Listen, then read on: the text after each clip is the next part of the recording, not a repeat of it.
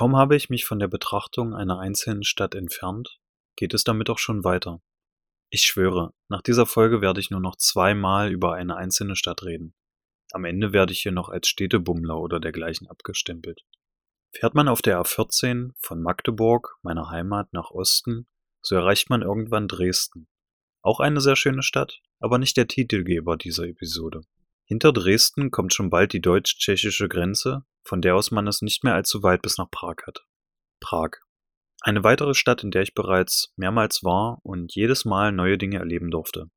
Ganz allgemein betrachtet schafft es diese Stadt kaum einem etwas betagteren Image zu entfliehen.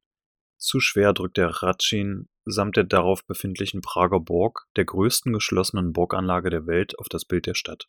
Wer jetzt denkt, dass ich für mich diese Sicht auf Prag als negativ auslegen würde, hat weit gefehlt. Betagt ist nicht gleich altbacken oder gar aus der Mode.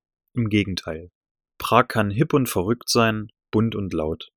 Es lassen sich witzigerweise viele Parallelen zu Amsterdam ziehen, wobei hier alles an Sünde unter einem wohlig weichen Mantel aus Geschichte, Baukunst und Nationalstolz begraben liegt. Das ist in vielerlei Hinsicht ein Vorteil und erlaubt es der Stadt auf ganz unterschiedliche Weisen wahrgenommen zu werden. Fangen wir doch mit der offensichtlichen Seite an, bevor wir den Mantel anheben und uns die Dinge ansehen, die unter der historischen Oberfläche schlummern. Wie eben schon erwähnt und in der Stadt stets Präsenz, thront über allem der Ratschin, ein recht leicht erklimmbarer Stadtberg, der innerhalb der Burgmauern selbst für das schon historische Prag noch einmal einen ganzen Sprung zurück in der Geschichte macht. Bereits im 9. Jahrhundert erbaut, befindet sich die Anlage im stetigen Wandel und beherbergt nach über 1000 Jahren nicht nur den königlichen Palast selbst, sondern auch den schönen gotischen Veitsdom. Ein Dom neben einem Palast ist schon ganz schön imposant. Da denkt man vielleicht an den Kreml, der ja bestimmt auch schon recht beeindruckend ist und auf jeden Fall auf meiner To-Do-Liste steht. Da hört es aber noch lange nicht auf. Neben dem Veitsdom und dem Palast befindet sich ein weiterer Palast, das Lustschloss der Königin Anna auf dem Gelände. Und als wäre das nicht schon genug, gibt es eine Basilika, eine kleine Kapelle, ein Palais und ach ja, ein kleines Dorf zu bestaunen. Hier im sogenannten Goldenen Gässchen der Slata Ulitschka fanden sich früher Alchemisten ein, um gemeinsam an künstlichem Gold und dem Stein der Weisen zu forschen. Später und wohl weitaus bekannter arbeitete Franz Kafka einige Zeit im Haus mit der Nummer 22. Hier ist alles sehr urig und kleinbürgerlich gehalten. Ein starker Gegensatz zu dem wohlhabenden königlich und kaiserlichen Glanz der restlichen Anlage. Hier oben findet auf dem Ehrenhof vor dem Königspalast stündlich eine Wachablösung statt, wie man es vielleicht vom Buckingham Palace in London kennt, nur etwas kleiner. Gleich nebenan hat der historische Charme auch schon ein Ende. Hängt doch am Ratschin mit Blick über die Stadt ein sehr versteckter und ungewöhnlicher Starbucks. Ich will euch nicht dazu überreden, einen 8 Euro teuren Frappuccino zu kaufen, aber der Ausblick ist hier schon ziemlich gut. Von hier oben kann man super die ganze Stadt sehen, welche durch die Moldau geteilt wird. Über diesen Fluss erstrecken sich alte, kunstvoll gestaltete Brücken, allen voran die Karlsbrücke, welche von Touristen mancher Tage komplett überquillt. Nun thront aber nicht nur der Chatschin über der Stadt.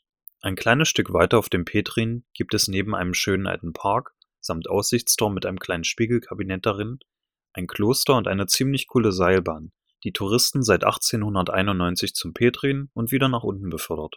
Nimmt man diese Möglichkeit in Anspruch und fährt mit der Seilbahn nach unten in die Stadt, dann befindet man sich auf der Prager Kleinseite, der, wie der Name schon sagt, kleinere Teil der Stadt. Hier kann man sich übrigens auch die Brauerei von Staropram ansehen. Lecker, süffig, alkoholisch. Meiner Erfahrung nach übernachtet und isst man in diesem Teil der Stadt günstiger, aber die Prager Innenstadt befindet sich doch eher auf der anderen Seite der Moldau. Im starken Kontrast zur Kleinseite präsentiert sich die Innenstadt, abgesehen von den historischen Bauten, fesch, luxuriös und modern.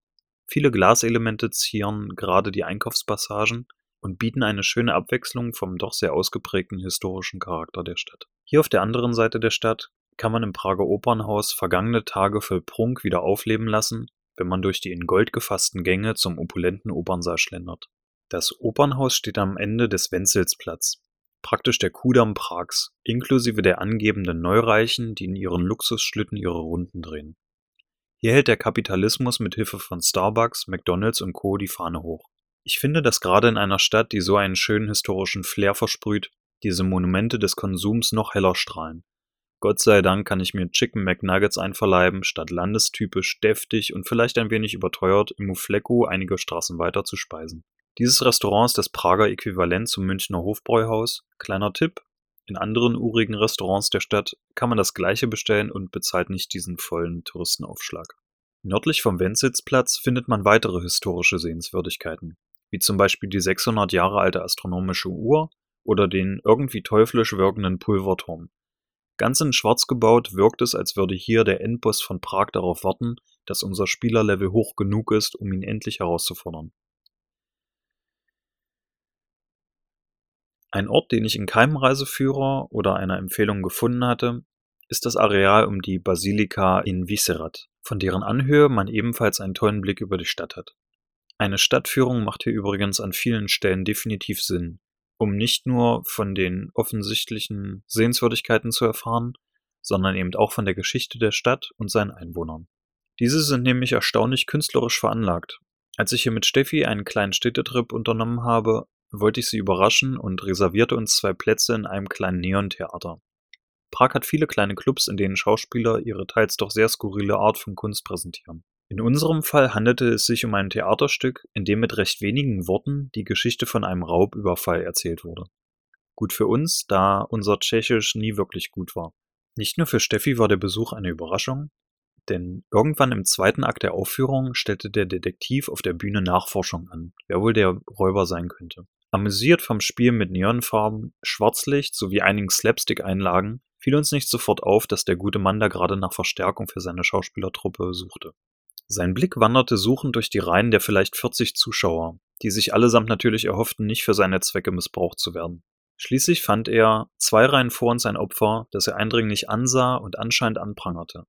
Erleichterung setzte ein, denn wir waren sicher. Zuschauer sein reicht mir, wenn ich die Sprache nicht spreche und ich weiß nicht genau, ob ich wirklich zum Schauspieler geboren bin. Dann noch vielleicht eher Synchronsprecher oder dergleichen. Ich kann mich da noch genau dran erinnern, als wenn es heute wäre. Der werte Herr Detektiv auf der Bühne beugte sich zu seinem vermeintlichen Räuber herunter, doch hielt dann kurz inne. Sein Mund entglitt ihm und er hob den Kopf, schaute am jetzt uninteressanten Zuschauer vorbei. Der aufgesetzte Schock stand ihm ins Gesicht geschrieben, als sein Blick den meinen traf. It's you. Ich schätze, nirgends ist man wirklich sicher. Steffi sagte mir im Nachgang, dass er in diesem Moment gedacht hat, ich hätte das für zum Beispiel einen Heiratsantrag geplant. Hier war rein gar nichts geplant, und so fügte ich mich meinem Schicksal. Für den Rest der Aufführung war ich der Räuber, der sich im späteren Verlauf mit einer brennenden Dynamitstange aus seiner Zelle freisprengte, um abermals zu entkommen. Zwischen den Szenen wartete ich hinter der Bühne auf mein Stichwort, bis ich meinen Soll erfüllt hatte. Und das war die kleine Geschichte, wie ich für einen kurzen Moment ein Schauspieler in einem kleinen tschechischen Alternativtheater war. Alles sehr spontan und improvisiert, hat es mir dennoch sehr viel Spaß gemacht, auch wenn ich mir diesen Abend definitiv anders vorgestellt hatte. Nicht nur den Abend, sondern den ganzen Aufenthalt anders vorgestellt hat sich mit Sicherheit unser gesamter Lehrkörper, als wir unsere Abschlussfahrt kurz vor dem Abitur hierher unternahmen. Eine Meute aus fast volljährigen Jugendlichen auf Prag loszulassen, ist, gelinde gesagt, fahrlässig. Dies wurde bereits am ersten Abend klar, als wir mit dem irischen Barkeeper im Hostel Absinth kippten, Zähne an Tischkickerkanten zu Bruch gingen und man sich fast mit dem ebenfalls im Hostel abgestiegenen Briten anlegte.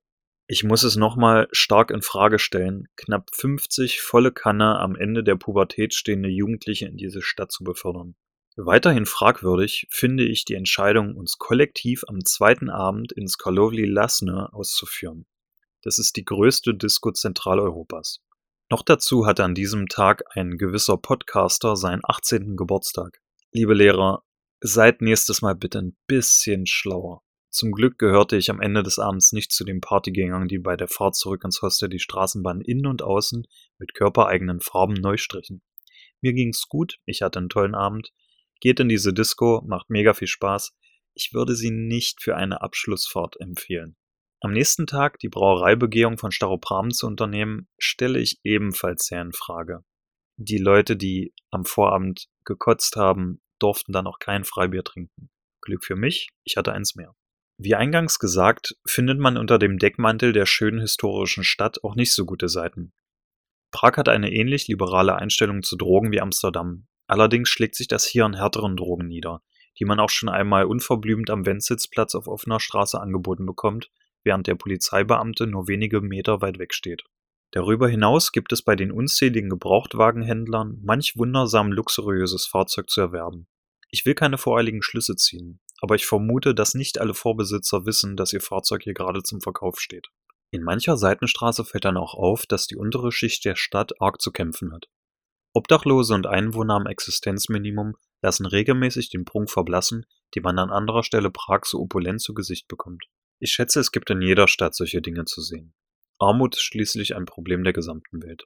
Hier scheint es aber eben so, als wäre die Mittelschicht nur wenig vertreten, als würdest du entweder dem nächsten Spendengeld in deinem Becher nachjagen oder mit deinem Jaguar auf dem Wendsitzplatz deine Runden drehen. Wie sicher aufgefallen ist, habe ich die negativen Seiten, die mir in dieser Stadt ins Auge gesprungen sind, nur kurz angesprochen. Denn ich möchte keineswegs davor abschrecken, herzukommen. Wenn euch alte Städte gefallen, die sich bemühen, ihr Erbe zu erhalten und den Reisenden näher zu bringen, dann ist Prag genau eure Stadt. Hier gibt es Kunst, Musik, Geschichte zum Anfassen, gute Hausmannskost und sehr viel Herzlichkeit. Ist die Entscheidung hierher zu kommen gefallen?